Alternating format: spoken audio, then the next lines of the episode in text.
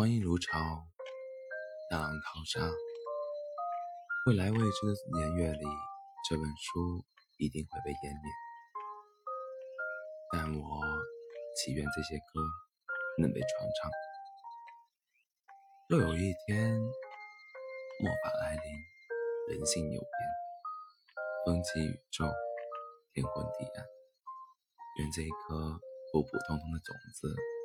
能被按图索骥的人们发现，愿人们知晓，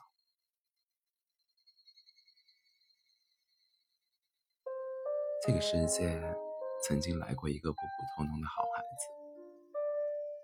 善良是一种天性，善意是一种选择。善意是人性中永恒的向阳面，选择善意，即选择天性。即选择光，或许也是在选择一种永恒吧。虽然人性在每个人身上的星辉闪光都只是刹那，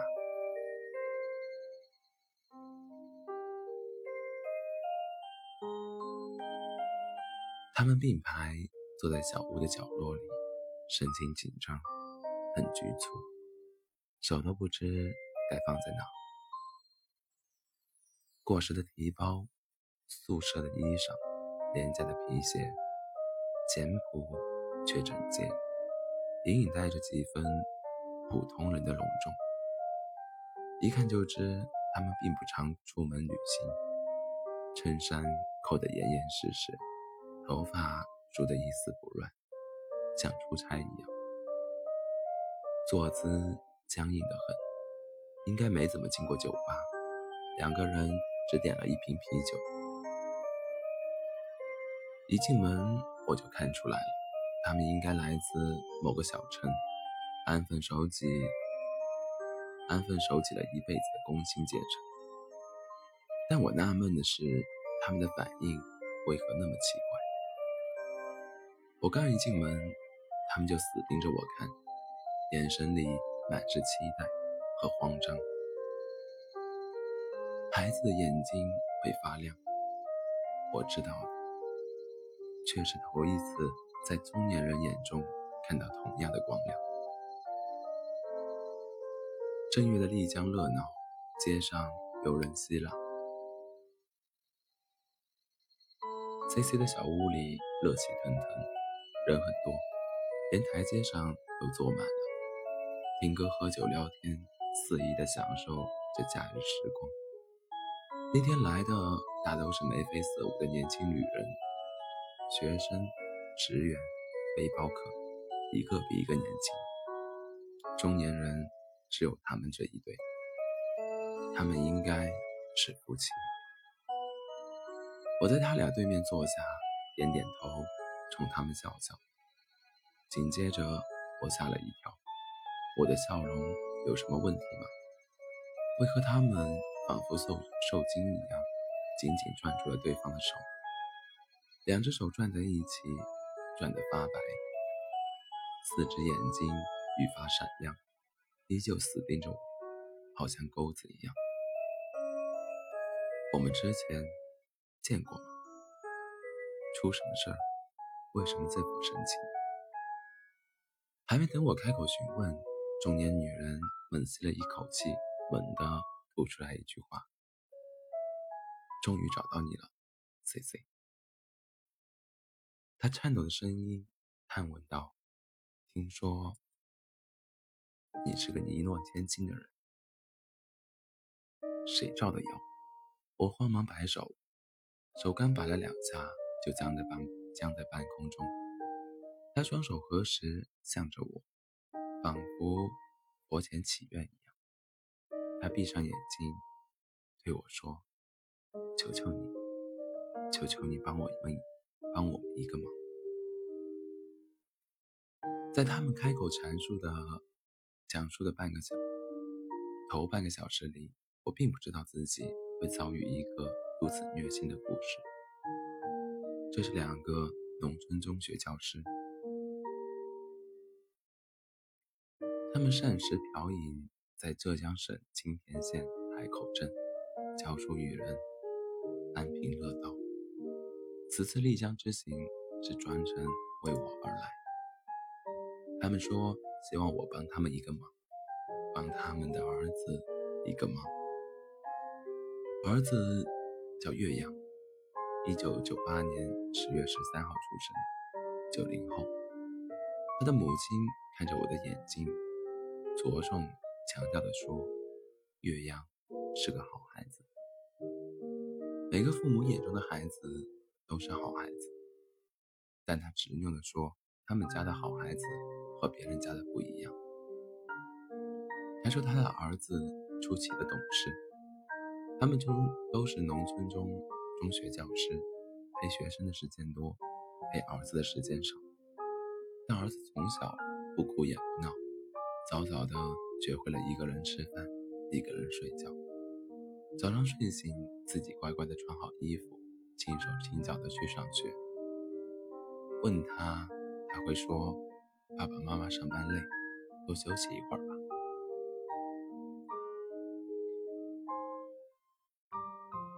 妈妈说：“我是老师，没时间过三三月八日的节日。”下课铃一响，就看见儿子站在教室外，一边挥动着节日卡，一边喊：“妈咪，节日快乐！”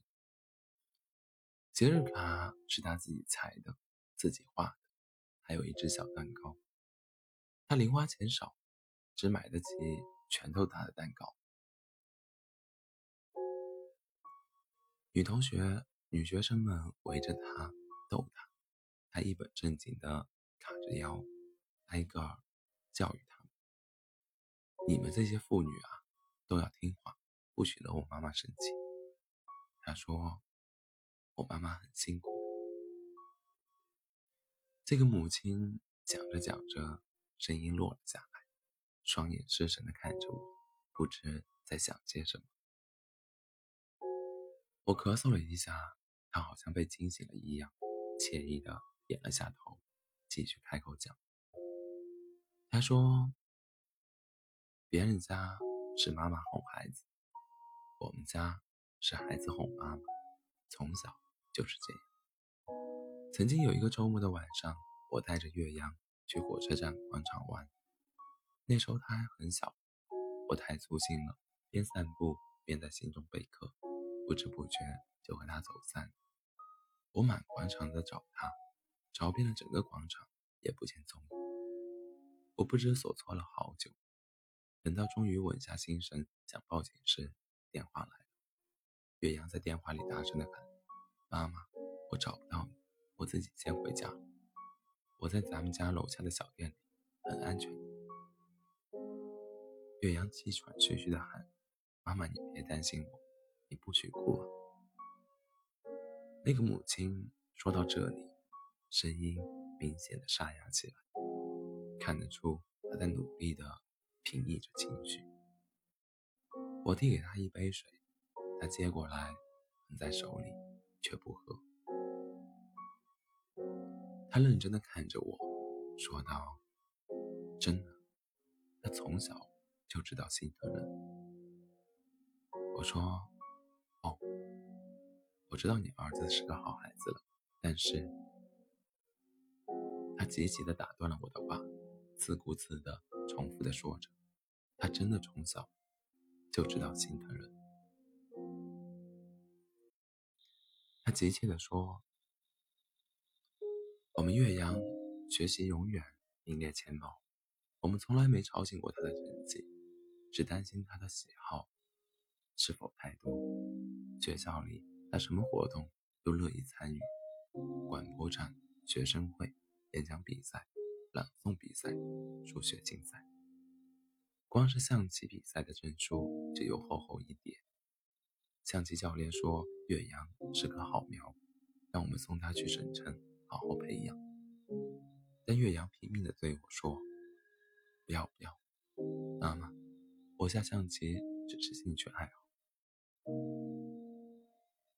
他怕让家里花钱，他怕累着我们，他心疼我们。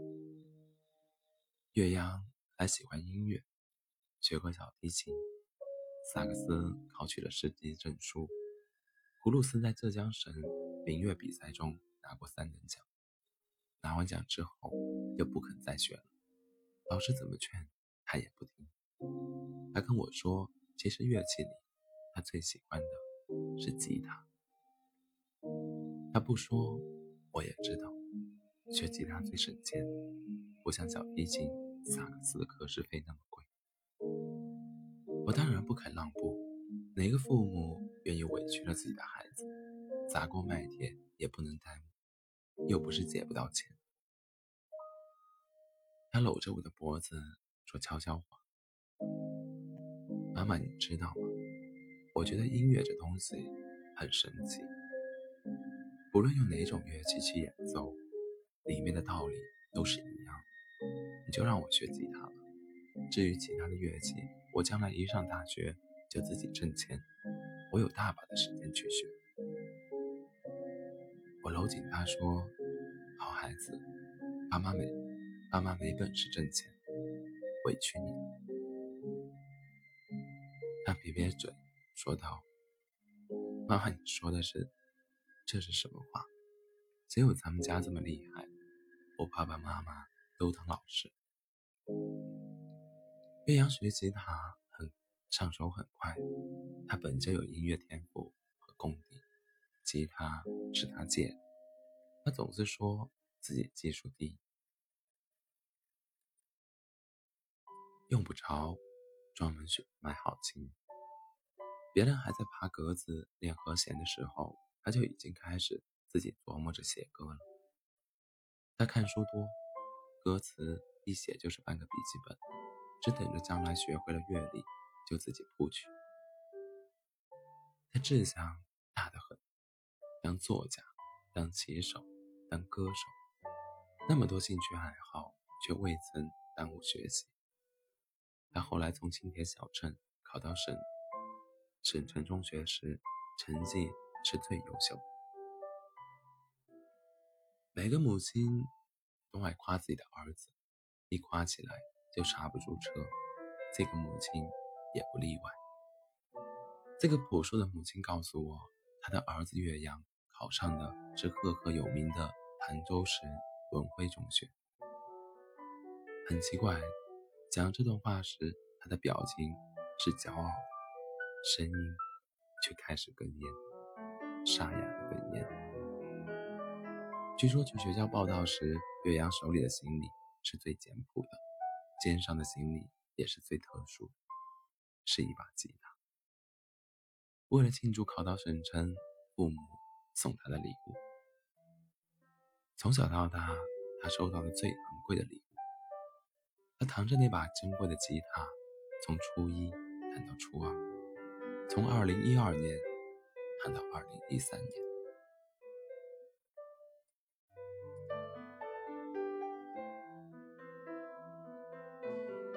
零一三年发生了许多事：厦门 BRT 快线起火，四十七人死死亡；上海和安徽两地率先发现 H7N9 禽流感，后续是江浙。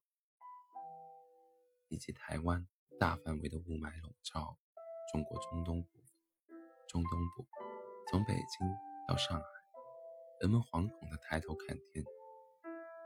这些公众领域的大事件被人关注、关心、铭记或遗忘。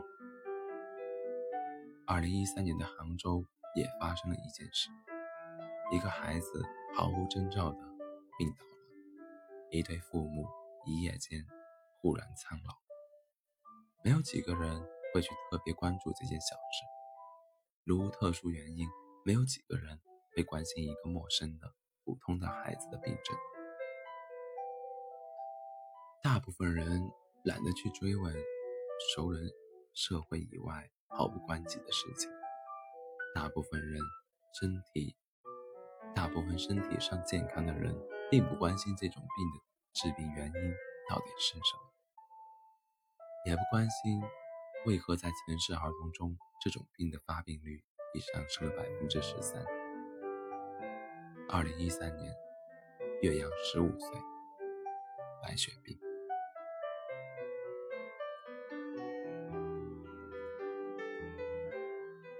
好似耗尽了全身的力气，那个母亲虚脱地靠在了肩丈夫的肩头。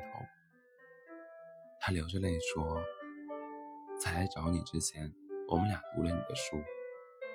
我记得你在书里写过，命运善计，总吝啬赋予世人很久的平静，用猝不及防的把人一下子塞进过山车，任你怎么惶恐挣扎，也不肯轻易停下来。”非要把圆满的颠簸，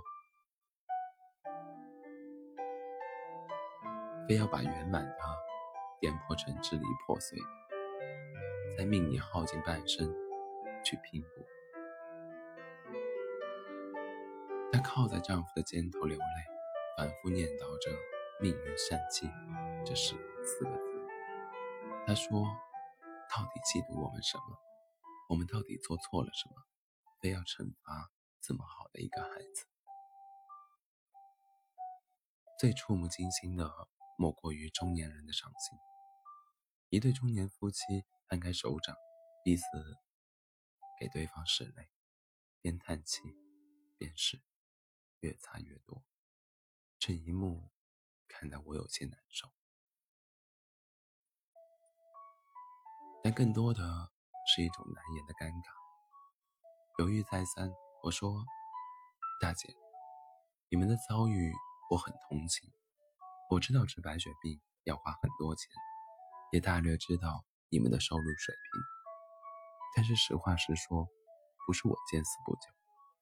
这个忙我或许很难去帮。”我说：“对不起，岳阳是个好孩子，但我并不是个有钱人。”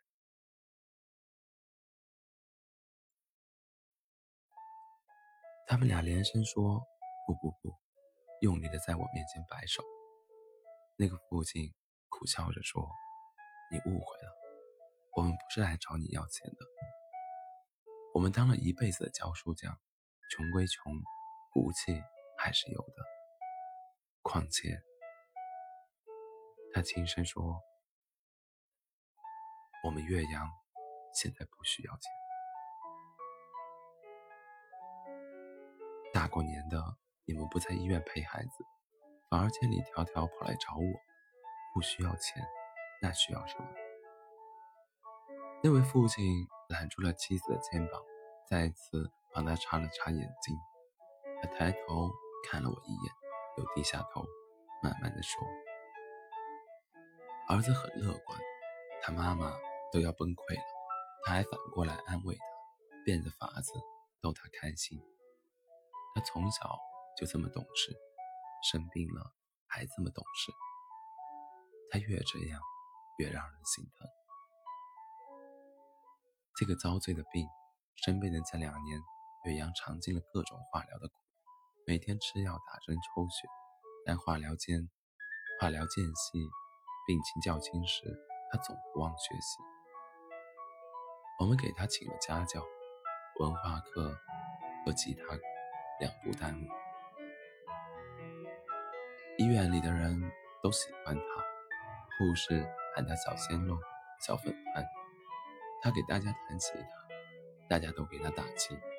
他也坚信自己能好起来，经常对我们说：“等我病好了，怎样怎样。”二零一四年五月、五六月份，岳阳的病情确实好转了。还重返了教室，上午上半天课，下午在家休息。期末考试，吉娜哈考出了非常好的成绩。我儿子是最棒的，从小就是这样，不管生不生病，都是这么棒。听到那个父亲说到这里，我松了口气，一句恭喜还没来得及出口，又深深的咽了回去。那个父亲低着头。愈发拘旅了，鼻尖上清清楚楚悬着一滴泪。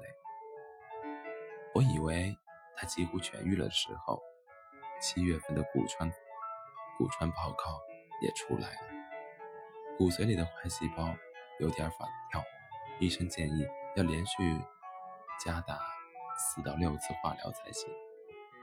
于是我儿子又开始了连续化疗的历程。很痛苦，不是人造的嘴。那么小的孩子，前四次化疗进展很顺利，每次都完全缓解。第五次化疗后，他妈妈拿到骨穿报告，哭得肝肠寸断。我也被这个晴天霹雳轰得差点晕倒。天大的玩笑！这次骨髓里的坏细胞比七月份那一次要高得多，是真正意义上的复发。瞒不住了，我把这个复发的坏消息告诉儿子，他竟然出奇的平静。他对我说：“爸爸，没关系，咱们再接着化疗。”我憋着眼泪躲到门门外去哭。孩子，你和我说话的口气像个成年人一样，你为什么这么懂事？你难过，你失望，你哭，你叫，你喊出来。爸爸不爱你，为什么反倒要你一个孩子来安慰爸爸？化疗越多，对人体的伤害越大，恢复起来也未难，也更难。其实他已经对化疗很恐惧了，每一次都是伤心啊！我不明白，他一个小孩子到底是靠什么才忍下来的？儿子再次住进浙江省第一医院，而我则跑北京、跑河北，联系骨髓移植事宜，必须骨髓移植了，没有别的办法。医院联系好后。我把我们一家人的衣服和被子都托运到了河北那边，一切准备就绪，只等儿子这次打完化疗，细胞长上来，就去医院做移植了。我们一家三口也都抽血进行了骨髓配型，结果都是五个点半相合，还是有希望。结果。希望没了。医院下达了病危通知书，说我们的儿子很快就要没了，让我们准备后事。我们不懂呀，什么叫快没了？准备什么后事？不是还好好的吗？刚刚还说晚饭要吃大馄饨，我不信。他养病期间。不是还在好好的继续写歌、唱歌、弹吉他吗？他将来还要继续上初中、上高中、上最好的大学。他还要继续玩吉他，在大学里组乐队、谈恋爱、结婚。是我们当爸爸妈妈的无能啊！你走了，我们也不想活了。儿子的身体。越来越难受，可他一直说：“妈妈，我不难受，我过两天细胞长上来就好了，你不许哭。”他想给妈妈擦眼泪，却连手都抬不起来了。儿子在妈妈怀里睡着了，我们等着他醒过来。这么懂事的好孩子，我们等着他醒过来。我看着那个父亲，等着他继续往下说，但他久久没有开口。喧嚣的丽江正月，街上的嬉闹声声入耳，小屋里却一片沉默。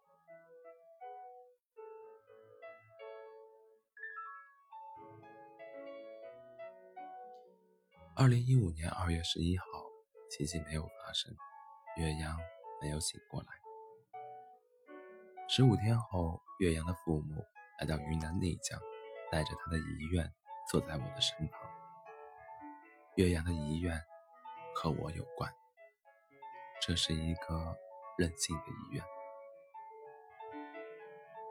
他的母亲对我说：“儿子弥留之际，曾留下几句话。他说：‘好遗憾，这么快。’”就离开这个世界了，还没来得及留下点什么，就要走了，真的好遗憾。还有那么多未来得及实现的愿望。他说他写了好多歌词，看来没有机会谱上曲子了。如果有人能把这些音乐给做出来，该多好！妈妈，能让我任性一次吗？妈妈，有一个人，他既是作家，也是歌手。我读过他的书，也听过他的歌。这个人神出鬼没，很难找到，找到。但是妈妈。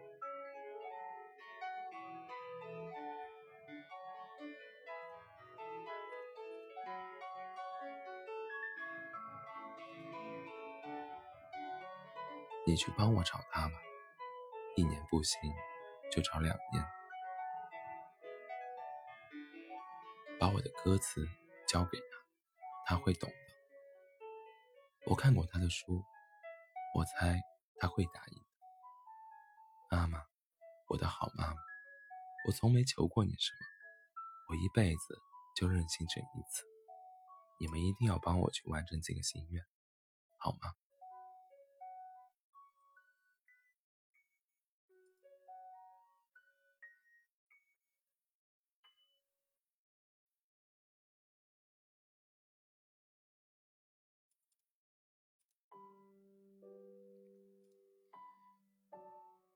正月的丽江，人群早已散去的小屋。远洋的父母忐忑地看着我，沉默地看着我，双手合十，泪眼婆娑。可怜卷卷父母心，他们应该是料理完后事就赶来云南找我的，捧着两颗碎了的心，带着一个任性的意愿。他们下定决心要完成这个任务。云南找不到，就去山东；山东找不到，就去北京；北京找不到，就去西藏。上天安排他们在我启程回北方闭关前的最后一天找到我。岳阳一定没有想到，他唯一一次的任性，留给他们伤痛中的父母多少折腾。我可以拒绝一个十六岁的孩子最后的任性，哪怕他真的是个罕有的好孩子。但哀莫大于中年丧子，我没有任何理由去拒绝这样一对父母的请求。我接过了一个 U 盘，我说：“好的。”我以为 U 盘里只是歌词，不曾想。歌词文件夹里还夹带着几段话，是十六岁的岳阳在得知病情复发时悄悄写下，拿一录下。如果我运我真的运气不太好，挂了，我愿意无偿捐献我的眼角膜和器官给需要的人。我生病后，很多人给我捐款，把剩下的钱。给其他白血病孩子用吧。爸爸妈妈决定养一个妹妹吧。我从小就想有个妹妹，你们知道的。还有，我从小还想养只猫猫或狗狗，请妈妈帮我养一只吧。这个也是我的意愿。我有好多歌词，其实我是可以用吉他弹唱出来的，但是貌似。目前还不怎么会写谱，希望这些歌能被做成音乐，然后任何人都可以拿去使用。我只是想留下些什么，爸爸妈妈一定要帮我实现，这毕竟是我最后的心愿。孩子，不管你最后的心愿有多么任性。他们都会帮你去实现，谁让他们是你的爸爸妈妈？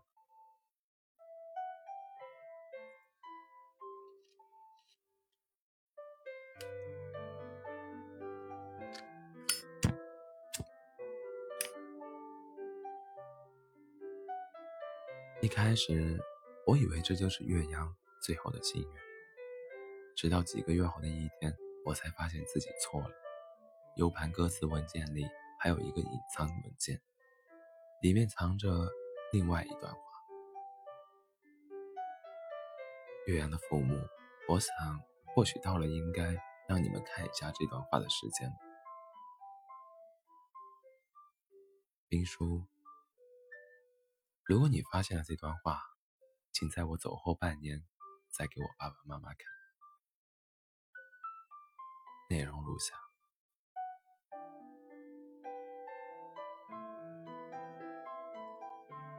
妈妈，你们好一点了吗？真希望你们早点好起来。一定不要陪我去，因为妈妈说过的，如果我死了，她也不活了。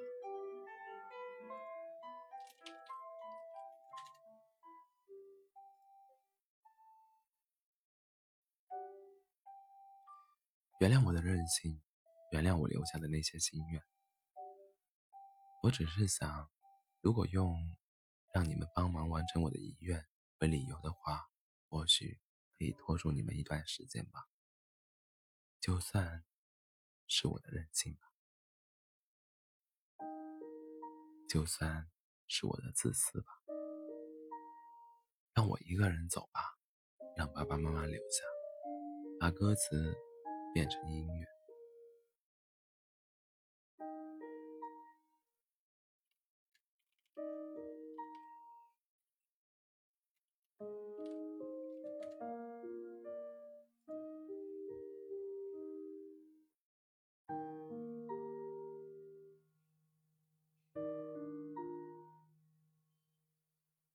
歌词变成音乐，应该能够拖住你们一段时间吧。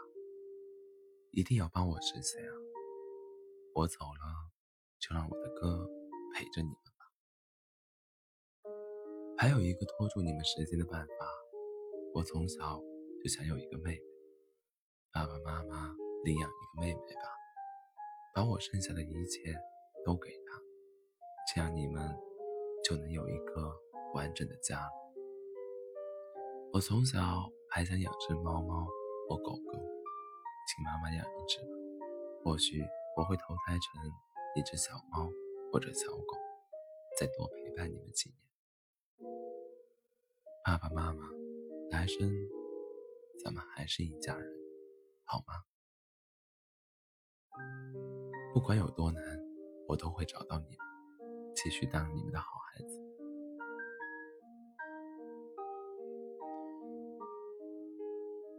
请允许我解读一下这段文字。他确实很任性，他处心积虑，其实心愿只有一句：希望爸爸妈妈好好活着。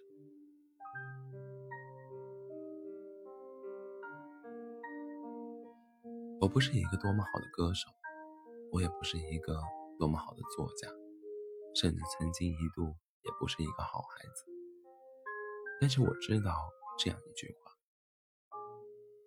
善良是一种天性，善意是一种选择。善意是人性中永恒的向阳面。我从未想到过这句话会在一个十六岁林中少年的身上得到印证。他如流星般划过，却用善意短暂点亮了星空。是的，人性在每个人身上的星辉闪光都只是刹那，但正因为有了那一刹那，有些人才变得永恒或伟大。命运善计，这个十六岁的少年一定来不及伟大，但他所选择的善意是永恒的。岳阳的音乐做好了。我履行承诺，找到了岳阳所钟爱的民谣歌手们，把他们的部分歌词编曲、谱曲，并演唱录音。岳阳的生日是十月，秋天，届时百年之期已到，这本书也应该已经上市了吧？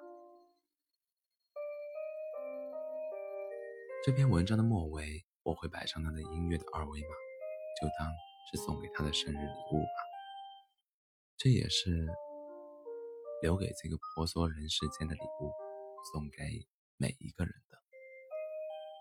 光阴如潮，大浪淘沙，未来未知的年月里，这本书一定会被湮灭。但我祈愿这些歌能被传唱。若有一天末法来临，人性有变，风起宇宙，天昏地暗，愿这颗普普通通的种子能被按图索骥的人们发现，愿人们知晓，这个世界曾经来过一个普普通通的好孩子。